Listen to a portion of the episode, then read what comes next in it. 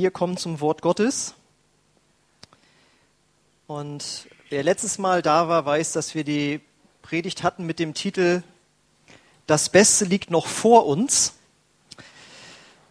Und da haben wir freudig eingestimmt, weil wir haben gelesen Epheser 2, Vers 14, denn wir sind sein Gebilde in Christus Jesus geschaffen zu guten Werken, die Gott vorher bereitet hat, damit wir in ihn wandeln sollen. Das heißt, Gott hat vor uns etwas vorbereitet, auch halt in diesem Jahr. Und es ist an uns, diese Dinge zu ergreifen. Und äh, heute geht es darum, wie wir etwas Spezielles Gutes für unser Leben bekommen was Gott für uns vorbereitet hat. Und äh, das sollen wir auch ergreifen. Da möchte ich Hilfestellung geben, wie wir das dann wohl ergreifen können, dieses Gute. Und deswegen heißt die Predigt heute, wie man geistlich stark wird. Ähm, wir müssen doch zugeben, dass wir öfters auch so Probleme in unserem Leben haben, in unserem Glaubensleben haben dass wir uns eben schwach im Glauben fühlen. Wir hören so einen Aufruf über Heilung und hm, ja, wie wird das sein? Ähm, oft sind Zweifel da. Vielleicht ist bei dem einen oder anderen Lustlosigkeit da, was den eigenen, das eigene Glaubensleben angeht. Du erlebst nicht so viel, dass Gott zu dir redet. Du hörst es immer bei anderen oder du findest früher, so besonders in den ersten Jahren deines Christseins, da hast du viel Gottes Stimme gehört. Das ist jetzt irgendwie weniger geworden. Und überhaupt, wenn es darum geht, mal zu erzählen, was man mit Gott erlebt hat, ja, ist nicht so viel zu holen. Wenig Freude. Man erlebt nicht so viel, wenn man für andere betet. Stattdessen im Gegenzug sind eben viele Probleme da, viele Ängste, viele Sorgen. Man hat irgendwie keine Ahnung, wie es jetzt weitergehen soll im Leben. Also das sind, glaube ich, Dinge, nicht alles auf einmal, aber so verschiedene Aspekte davon, die immer wieder auftauchen in unserem Leben.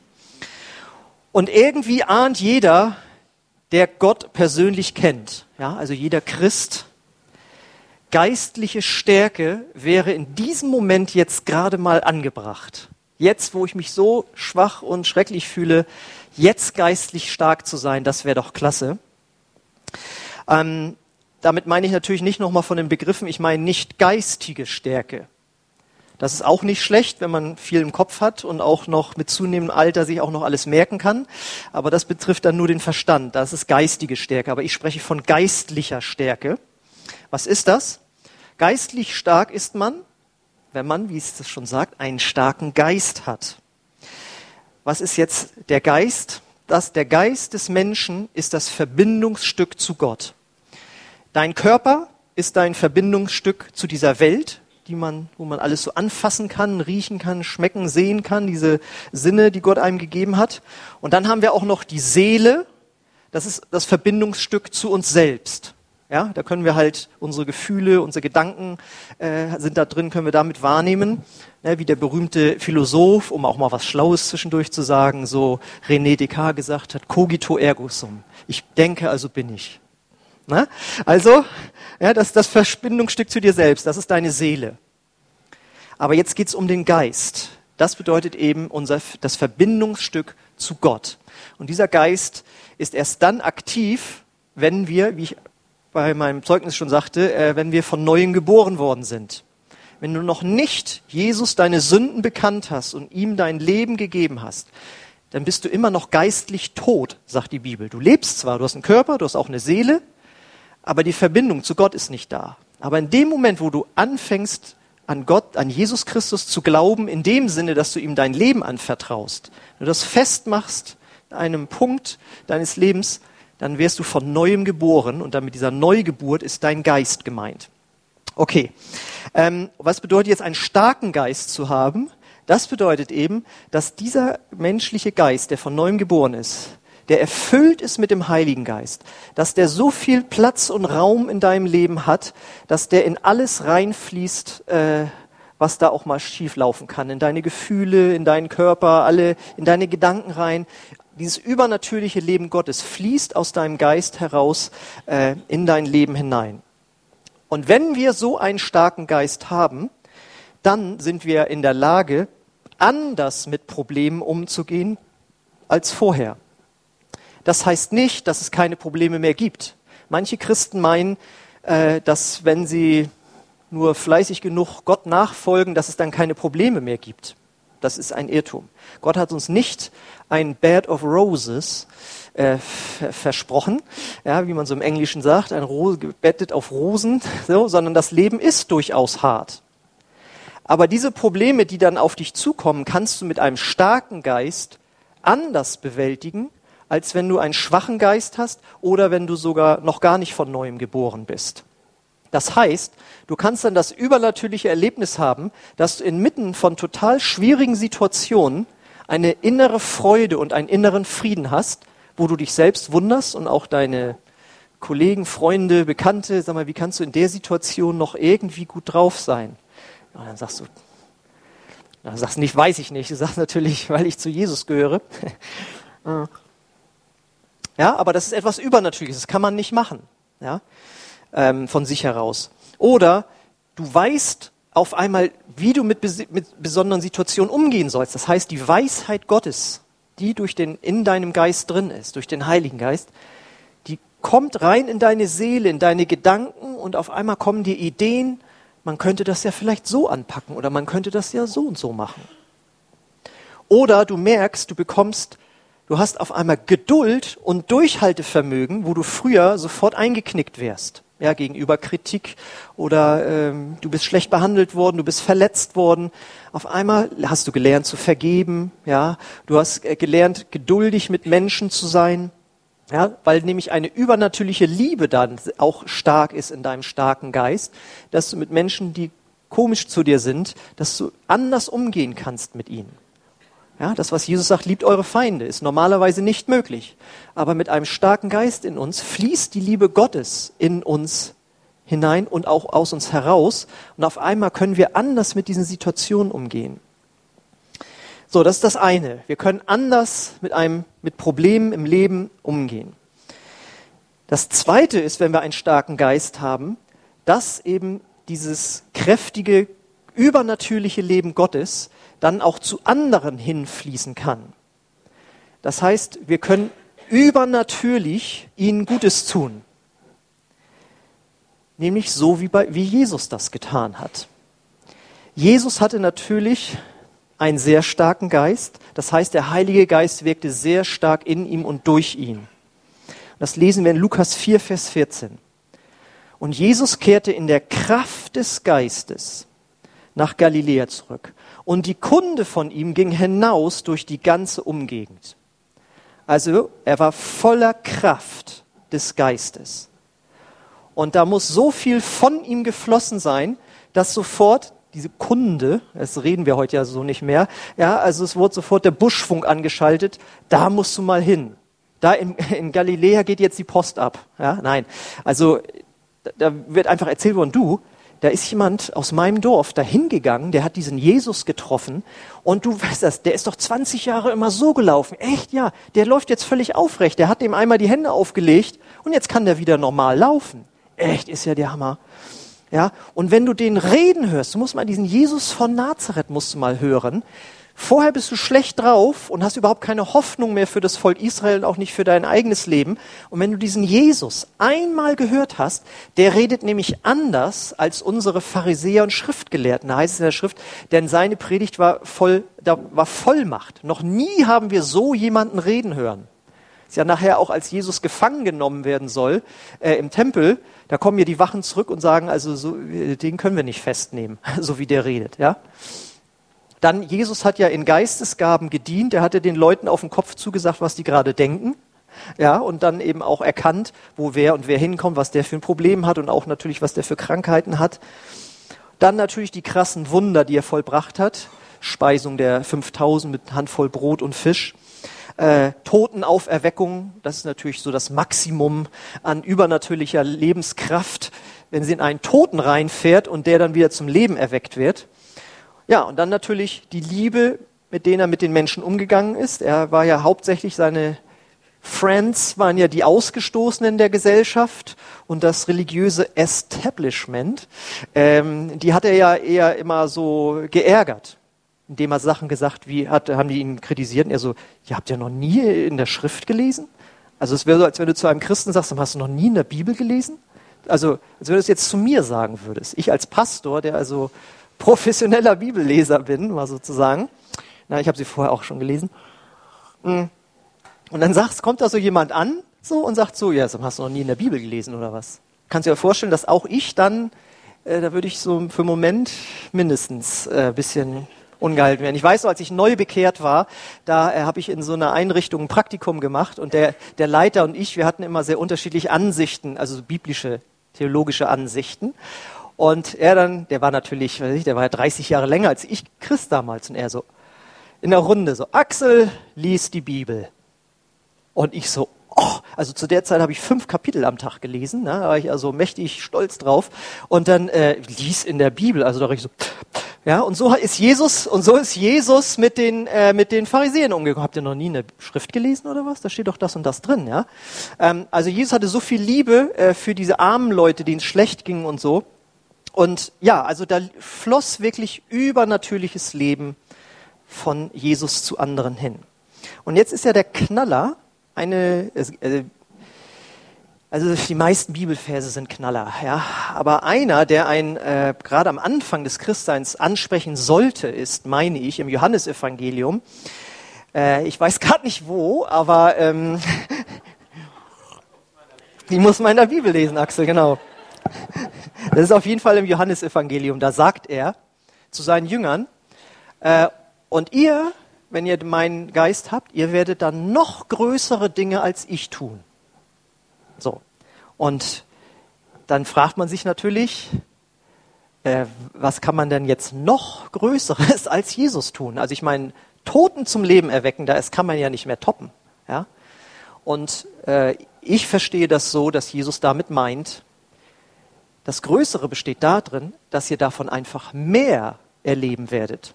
Weil Jesus hatte ja nur drei Jahre Zeit. Er hat mit 30 angefangen zu wirken, mit 33 Jahren wurde er gekreuzigt. Das heißt, er konnte einige tausend, zehntausend Menschen erreichen, vielleicht durch seine Botschaft. Er hat Hunderte, weiß ich, vielleicht Tausende sogar geheilt. Aber wir, wenn wir, sagen wir mal, mit mindestens zehn Jahren Christ werden oder so und mindestens 70 werden, dann haben wir ja 60 Jahre Zeit, irgendwas für Jesus zu tun. Und mit den ganzen Medien ist es ja möglich, dass heute Evangelisten Millionen von Menschen erreichen. Also Reinhard Bonke in Afrika, der hat ja Mil Millionen von Afrikanern zu Jesus geführt. Also wenn du mal einen Afrikaner triffst, äh, dann frag ihn mal, kennst du Reinhard Bonke? Dann wird er den kennen. Ja? Und dementsprechend wird in diesen Evangelisationen ja auch für Kranke gebetet. Da ist die Zahl von Menschen, die geheilt werden, natürlich viel, viel größer, als Jesus das als Einzelperson erreichen konnte. Also ich denke, das ist das, was wir mehr tun können. So, und jetzt stellt euch doch nur mal vor, wir würden nur ein Bruchteil davon abbekommen, was eben Jesus getan hat. Ein Bruchteil würde aus unserem Geist herausfließen. Das ist ja der Heilige Geist, der drin ist in unserem Geist. Und dann würden wir, dann würden wir mit Menschen über Jesus reden und die würden sagen, ich stimme dir jetzt inhaltlich nicht zu, aber ich spüre, dass da etwas irgendwie in dir ist. Da ist, wie Jesus sagte, von dem werden Ströme lebendigen Wassers fließen, ne? wenn der Heilige Geist durch einen fließt. Und ich, da ist immer, wenn der was erzählt, da ist was dran. Ja, also ich weiß nur, als ich neu bekehrt war und jedem wirklich ungefragt von Jesus erzählt habe, habe ja schon mal erzählt, da habe ich äh, bei Westermann, berühmte Dirke Weltatlas, da Sachen verteilt. Dann stand ich da im, im Fließband und habe ich so gefragt, so bekannt gemacht und dann so, man stand wirklich so eng bei eng und ich so, darf ich dir mal eine interessante Geschichte erzählen? Ja. Und dann habe ich dir meine Bekehrungsgeschichte erzählt und die standen dann ja daneben und konnten nicht weg und so, ne? Und äh, dann sagte jemand, und dann sagte dann jemand so, hat sich das alles angehört, also ein Freund war das dann und auch über einen längeren Zeitraum, er so, also, er, nee, einer sagte so, ich wasch mich, sagte aber mach mich nicht nass. Also ich finde es gut, aber ich will das nicht so. Äh, und jemand anders sagte so, oh gut, aber wenn ich Christ werden würde, dann so wie Axel. Also dann richtig, dann schon radikal irgendwie so. Ne? Also es hat sie irgendwas berührt und es haben sich natürlich auch mal äh, Menschen bekehrt. Aber ne, wenn du merkst, es fließt etwas von dir, was Menschen berührt, ja, oder wenn wir tatsächlich uns dann mal trauen, der Arbeitskollege sagt, ich habe schon wieder so Knieschmerzen, dann sagt, kann ich da schnell mal für beten? Und dann legst du ihm die Hand auf und du glaubst, dass Gott jetzt was tut und dann passiert auch wirklich was. Meine, wäre das mal schön? Hier, erste Reihe, wäre schön, ne? Genau. Mhm. Schon erlebt. Das war die richtige Antwort. Das war super. Mhm. So, und jetzt stell mal vor, etwas von dem Glauben von Jesus, etwas von seiner Weisheit, etwas von seiner Liebe würde durch uns fließen, von uns fließen. Das gehe ich jetzt mal von aus, sonst wärt ihr ja Sonntagmorgen nicht gekommen. Seht ihr, seht ihr also dem durchaus positiv gegenüber, würde ich auch, hätte ich gern ein bisschen von. So, dann ist ja jetzt die Frage, wie ist denn Jesus dazu gekommen? Warum war er denn so voller Kraft und hatte so einen starken Geist und das floss alles so von ihm? Und jetzt sagen die ganz frommen wahrscheinlich, na ja, als Gottes Sohn sollte das ja schon irgendwie funktionieren. Ja? Gottes Sohn sollte doch in der Lage sein, all diese Dinge zu tun. Jetzt ist ja aber das Interessante, dass Jesus als Gottes Sohn, der er ja von Anfang an war, die ersten 30 Jahre kein einziges Wunder getan hat. Das nichts äh, berichtet. Und wenn das so hätte sein sollen, dann hätte uns die Schrift darüber berichtet. Es fiel nur auf, dass er sehr an Gott interessiert war. Ja, als er im Tempel war mit seinen Eltern und dann ziehen die wieder nach Hause und dann, wo ist Jesus eigentlich nach drei Tagen? Wir dachten, er wäre bei unseren Verwandten und dann sitzt er da im Tempel und diskutiert mit den Leuten. Also da war natürlich schon äh, dieses übernatürliche Interesse und Wissen da und es heißt ja auch, Jesus hat nie in seinem Leben gesündigt. Okay, aber dieses, dass diese übernatürliche Kraft Gottes andere so berührt hätte, äh, dass dort Heilung geschehen wären oder all diese Predigten oder so, das ist eben nicht da gewesen. Was ist also passiert im Leben von Jesus, dass das irgendwann losging? Das war die sogenannte Geistestaufe. Das ist ja das, passt ja jetzt schön, dass ich da Mittwoch da in der Universität war. Das Besondere an der Pfingstbewegung ist ja, dass wir daran glauben, dass es nach der Bekehrung noch eine Erfüllung mit der Kraft des Heiligen Geistes gibt. Und das hat Jesus genauso erlebt. Jesus hat sich ja auch taufen lassen von Johannes zur Vergebung der Sünden, obwohl er ja nie gesündigt hat. Also Jesus hat all das vorgemacht, was er von uns möchte. Wir lesen das in Lukas 3, 21. Als Johannes nun wieder mal viele Menschen taufte, ließ sich auch Jesus taufen. Als er betete, öffnete sich der Himmel und der Heilige Geist kam in Gestalt einer Taube auf ihn herab. Und eine Stimme vom Himmel sprach, du bist mein geliebter Sohn, an dir habe ich große Freude. Das war der Moment der Geistestaufe von Jesus. Und danach erst ging der große Dienst los. Also das ist schon mal die absolute Grundlage, dass du als wiedergeborener Christ dich ausstreckst nach der Kraft des Heiligen Geistes. Das ist das, was wir unter anderem zweimal im Jahr anbieten beim sogenannten Alpha-Tag, wo darüber gelehrt wird und dann eingeladen wird, wer möchte sich die Hände auflegen lassen, um erfüllt zu werden mit der Kraft des Heiligen Geistes bist du auch eingeladen jederzeit. Kannst ja nach dem Gottesdienst nach vorne kommen und dann beten wir dort auch gerne für dich um diese Geist- und Krafterfüllung. So, jetzt haben ja aber die meisten der Anwesenden das hier, weil ihr seid ja zu einer Pfingstgemeinde gekommen und irgendwann wird man da mit dieser Lehre konfrontiert und dann sagt man, jawohl, will ich auch haben und dann hat man das. Jetzt kommt aber da, wo ich jetzt überhaupt hinaus, rauf hinaus will mit der gesamten Predigt, ist, was jetzt erst kommt. Jesus ist erfüllt worden mit der Kraft des Heiligen Geistes. Und was kommt jetzt unmittelbar danach? Das lesen wir im nächsten Kapitel Lukas 4, 1 bis 2. Jesus aber voll Heiligen Geistes kehrte vom Jordan zurück nach seiner Geistestaufe und wurde durch den Geist in der Wüste 40 Tage umhergeführt und vom Teufel versucht. Und jetzt kommt's. Und er aß in jenen Tagen nichts. Das nennt man Fasten. Und als sie zu Ende waren, hungerte ihn. Das heißt, Jesus hatte eine Zeit des Betens und Fastens dort in der Wüste allein mit seinem Vater, äh, wo er allein mit seinem Vater war. Und dann kam der Teufel und hat ihn versucht zum Bösen. Er hat widerstanden. Das ist das Gute, sonst hätte er uns nicht erlösen können, weil er sonst genauso gesündigt hätte wie damals Adam im Garten Eden, als der versucht wurde. Aber Jesus hat widerstanden und konnte deswegen als sündloser Mensch unsere Sünden tragen. Das nur nebenbei. Aber jetzt ist eben das Interessante, wenn man das liest. Er kommt voll des Heiligen Geistes, hat eine Zeit des Betens und Fastens, Zugegeben eine ziemlich lange Zeit. Aber es ist eine Zeit des Betens und Fastens. Und danach kommt dann die Aussage vom Anfang der Predigt, nämlich wieder Lukas 4, Vers 14. Und Jesus kehrte in der Kraft des Geistes nach Galiläa zurück. Und die Kunde von ihm ging hinaus durch die ganze Gegend. Und daraus können wir schließen, dass diese Gebets- und Fastenzeit Jesus geistlich so stark gemacht hat, dass danach dieses übernatürliche Leben von ihm floss.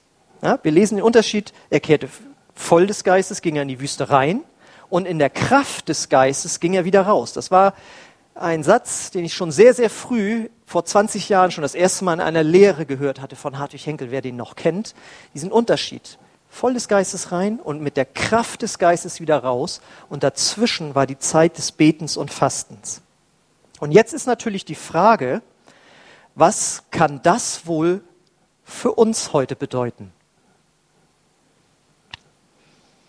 Das ist ja eigentlich eine banale Frage, aber die ist so tiefgehend. Wenn Jesus Christus es nötig hatte, zu beten und zu fasten, was könnte das wohl für uns bedeuten, wenn wir vor fünf Minuten noch, wenn ich gesagt hätte, wer möchte auch etwas von dieser übernatürlichen Kraft, sich gemeldet ja, ich auch.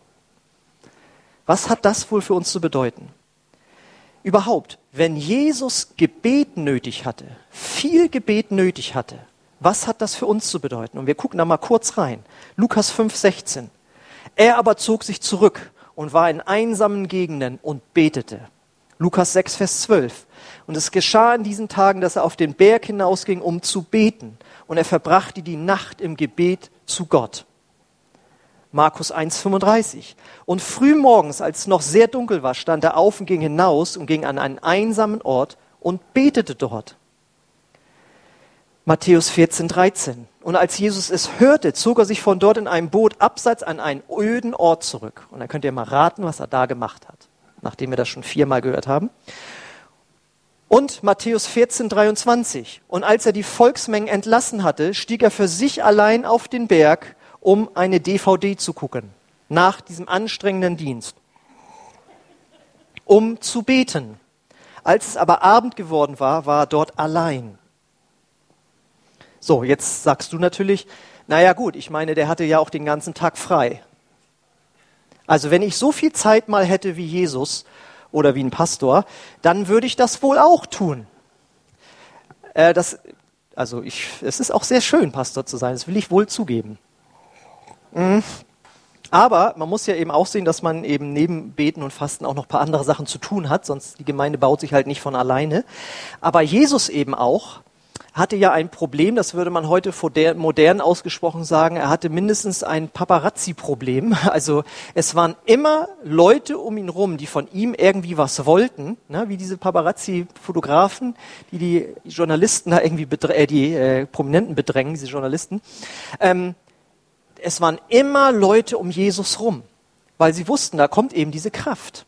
Ich habe das einmal erlebt, als ich mal ähm, äh, ein paar Tage war, wo Ingolf Elzel auch war, der ehemalige Präses unseres Gemeindebundes, äh, von dem man immer sagte, er ist so der Prophet, der vom Berge kommt. Ne, der eben auch viel betete und er hat immer was Übernatürliches zu sagen und so. Und nach jeder Predigt stand immer eine Traube von Leuten um ihn rum. Und er versuchte dann so langsam rauszugehen. Und dann ging die Traube da irgendwie immer mit. Habe ich natürlich nicht gemacht. Ich habe mich an den Ausgang da gestellt, wo er nachher alleine kam. Und ich so, äh, Ingolf, sag mal, äh, ich hätte noch mal eine Frage. So, ja, also es gibt so Leute, die haben so eine Ausstrahlung irgendwie. Da merkst du, wenn du da hingehst und da ein Wort ergatterst oder bei Jesus eben, wenn der da die Hände aufgelegt werden, da wirst du geheilt.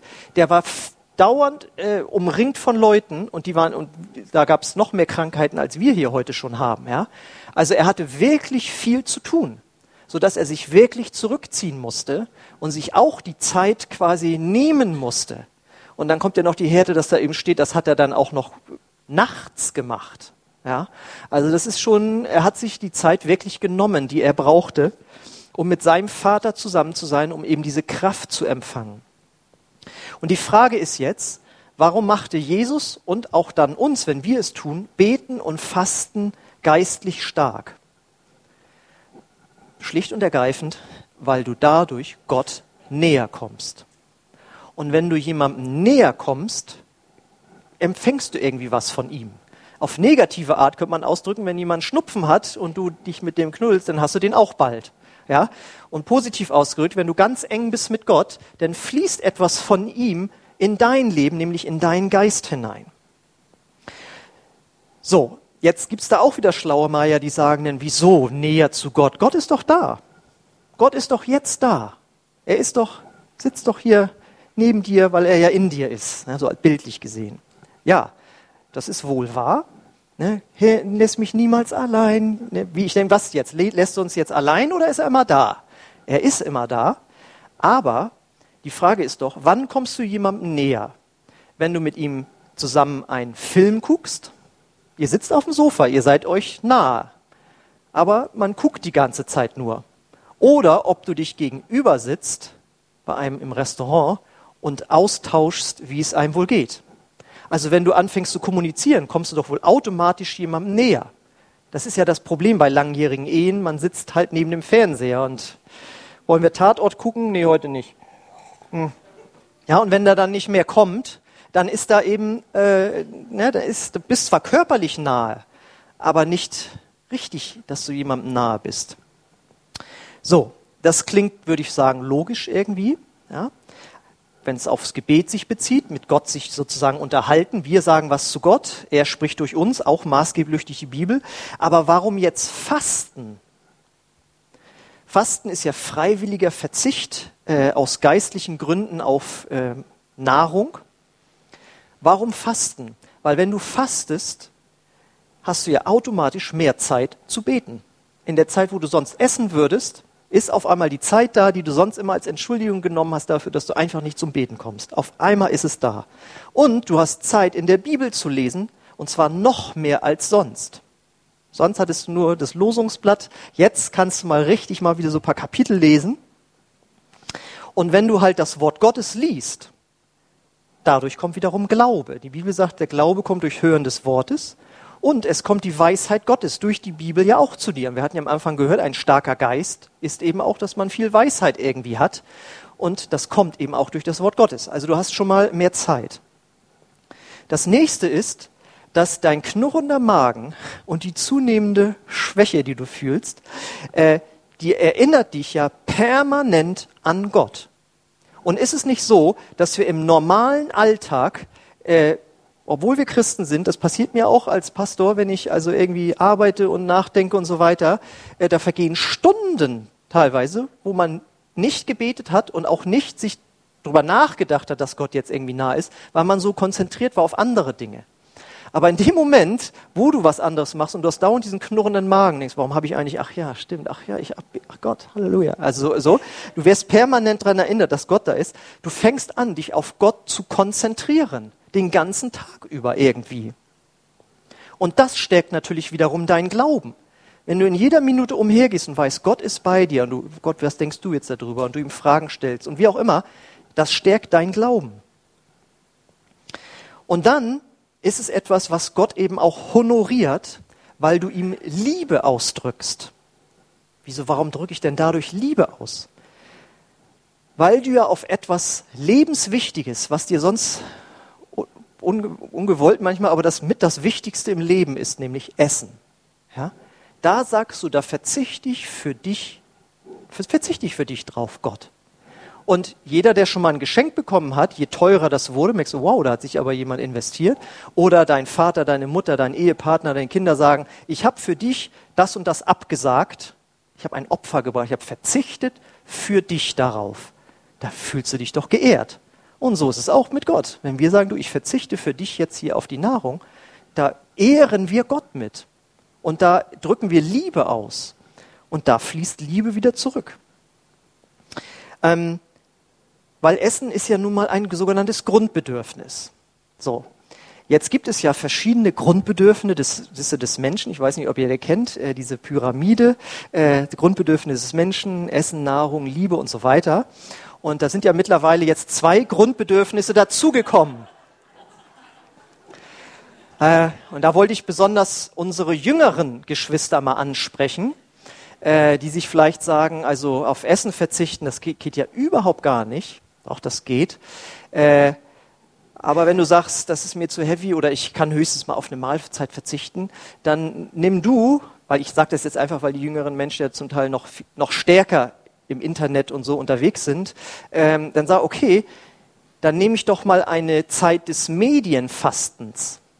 Ja, die Stunden, die du sonst bei Facebook oder in äh, irgendwelchen Spielen damit verbringst, ja, was immer du damit machst, äh, dass du da verzichte ich jetzt mal drauf und dann so, ja, was soll ich denn jetzt machen? Ah, ich soll beten. Ich kann Bibel lesen. Ja, das gilt natürlich für alle Erwachsenen auch, die ähm, im Internet unterwegs sind und wie wir sehen, gehört ja mittlerweile dazu so. Ähm, nimm das auch mal als äh, Variante des Fastens auf, einfach ein Medienfasten. So, warum noch? Warum macht Fasten einen noch stark? Weil es einfach so ist. Du findest in jeder Religion Fasten als eine Form der Übung, Gott näher zu kommen. Das findest du bei den Moslems, das findest du bei den Hindus, das findest du bei den Buddhisten. Ja, das ist, das ist etwas, was den Geist irgendwie schärft, sozusagen. Ja? Und die anderen Religionen sind ja alle auf der Suche nach Gott irgendwie, mal von ihm irgendwas zu ergattern. Wir sind schon bei Gott, das ist das Schöne. Und trotzdem sagt Gott, wenn du fastest, dann wirst du halt geistlich stärker, weil es deine Sinne dort äh, schärft. Und es ist ja auch natürlich jetzt, das ist vielleicht gut zum Schluss jetzt so, aber das ist ja auch eine Form von Demut. Es macht mir keinen Spaß. Ähm, muss das sein? okay, Gott, aber weil du es in deinem Wort sagst, demütige ich mich mal und sage, jetzt machen wir es mal so, wie du es willst. Jetzt machen wir es mal mit Fasten. Ja, ist ja auch Demut.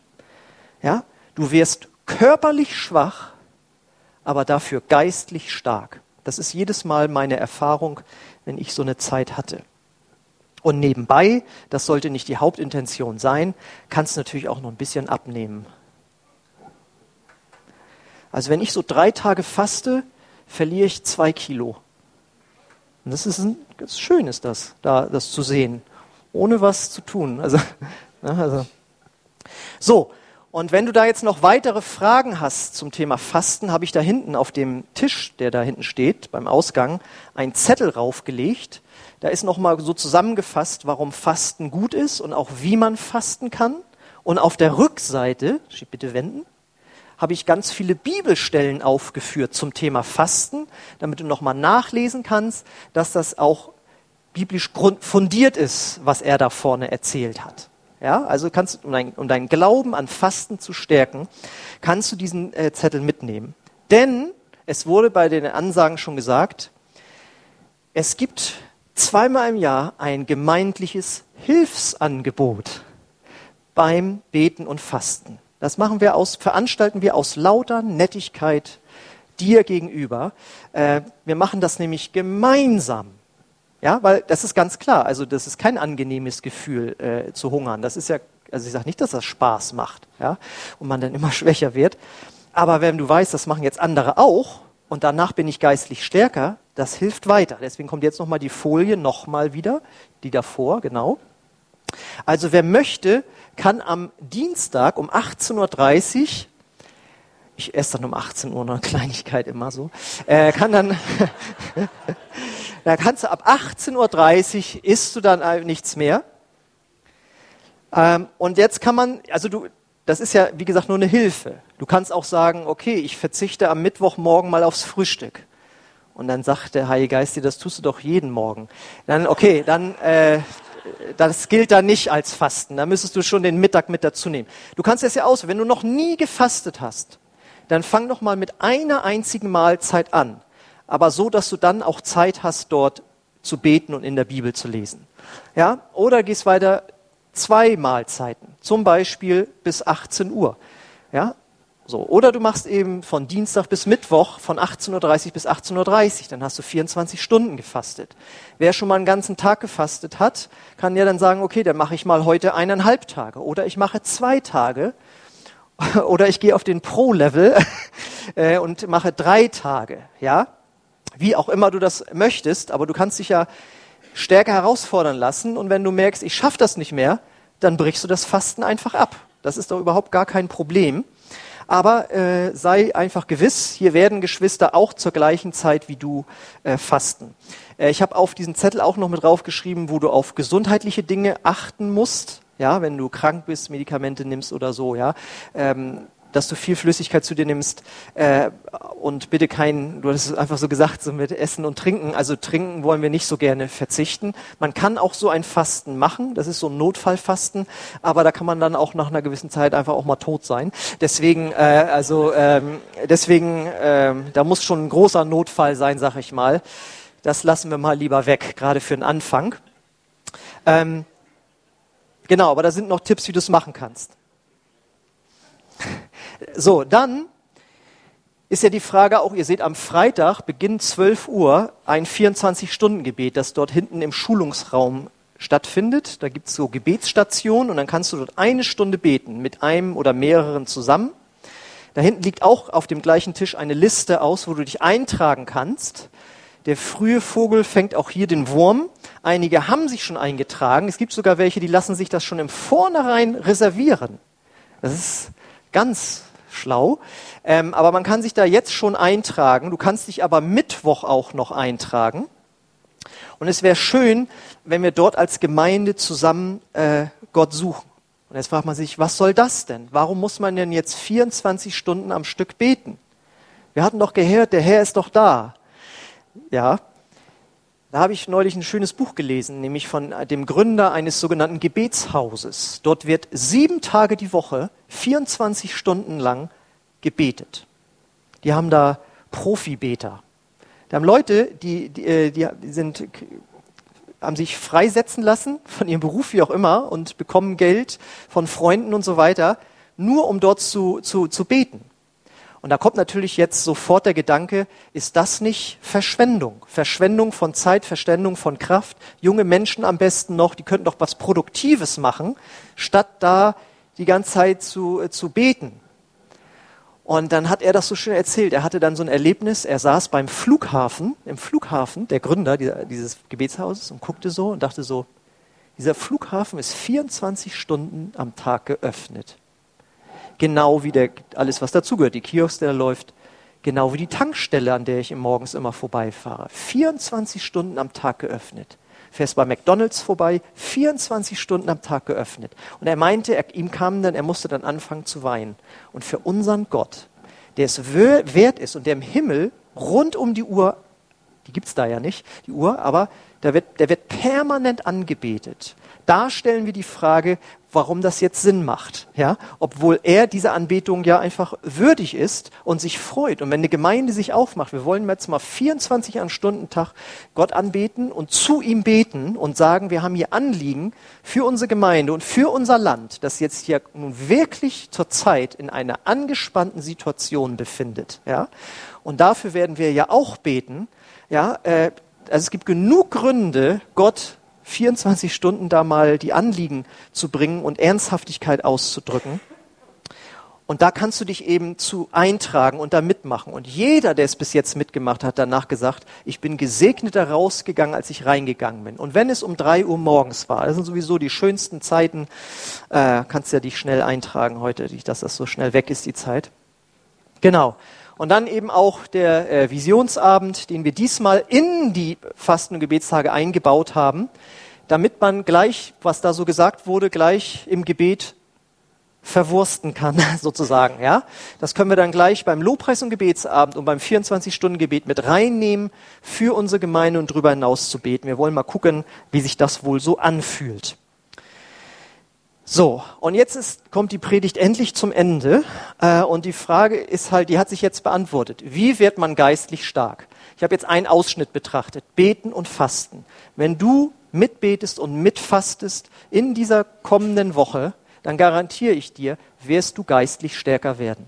Und du musst dich nicht überfordern, aber Gott fordert dich einfach auch heraus. Ähm, genau. Und das ist die Frage. Willst du geistlich stark werden, dann lade ich dich ein, trag dich ein, komm vorbei an den Abenden und ja, lass dich einfach mit reinnehmen in die Gegenwart Gottes bei dir zu Hause oder eben hier, wenn wir es zusammen machen.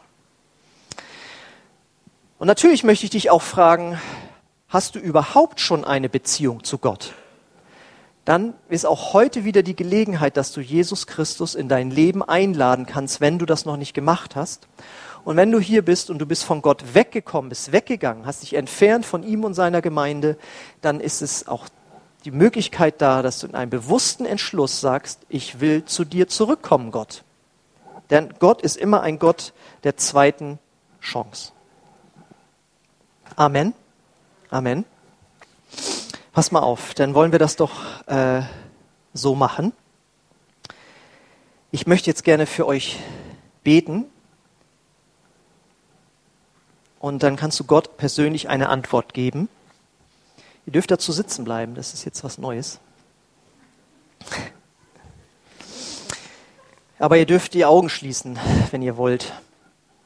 Vater, ich danke dir jetzt für dein Wort einfach, Herr. Und danke dir dafür, dass wir als Gemeinde diese Möglichkeit haben, wie viele andere Gemeinden in unserem Land jetzt in diesen ersten beiden Wochen, die Gebets- und Fastentage haben, Herr. Und ich bete jetzt einfach, dass du diesen tiefen Wunsch ins Herz legst. Gott, ich möchte dir zu Beginn dieses Jahres einfach ganz nahe sein und aus diesem Nahe sein Kraft bekommen, dass das fließt in meinen Alltag, in das ganze Jahr hinein, weil ich es mit dir begonnen habe. Ich will etwas verzichten und dadurch geistlich stark werden. Vater, ich bete, dass du das jetzt als Wunsch ins Herz legst und auch zeigst, wie er oder sie äh, diese Zeit gestalten kann, wie viel Fasten dran ist für sie, wo du sie herausforderst oder ermutigst, damit zu beginnen vielleicht auch Medien zu fasten, einfach um dir näher zu kommen, Gott. Danke, Herr, dass ich das nicht machen muss, sondern du schenkst Offenbarung darüber durch deinen Geist, was jetzt zu tun ist.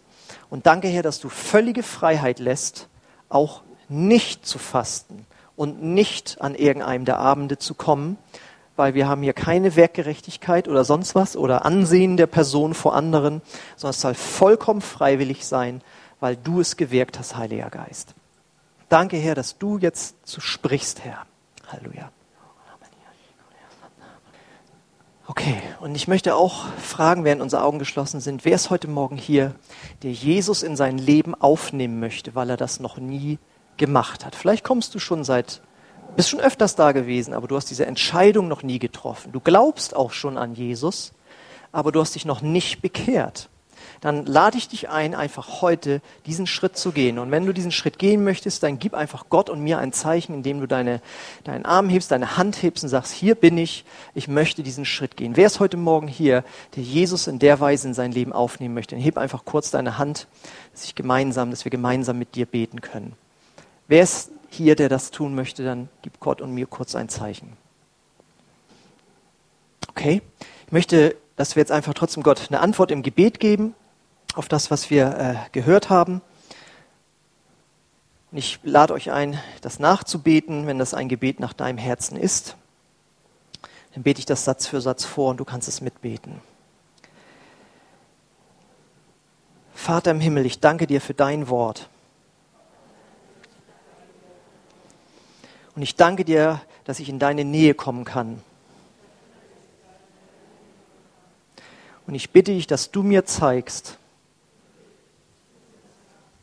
wie ich geistlich stark werden soll in diesen Tagen. Danke für deine Führung in meinem Leben. Amen. Amen. Okay, ich möchte den Gottesdienst schließen jetzt und ihr dürft dazu nochmal aufstehen, ich möchte euch segnen und ähm, möchte unsere Beter bitten, dass die hier nach vorne kommen, weil ich möchte wie jedes Mal einladen, wenn du Gebet haben möchtest für dein persönliches Leben oder die Not von jemandem anders, dann haben wir hier Geschwister, die bereitstehen für dich, auch wenn du krank bist. Beten sie gerne um Heilung für dich, darfst dann gleich hierher zu ihnen kommen und sich von ihnen segnen lassen. Ansonsten möchte ich euch segnen und dann sehen wir uns vielleicht noch unten im Gemeinschaftsraum.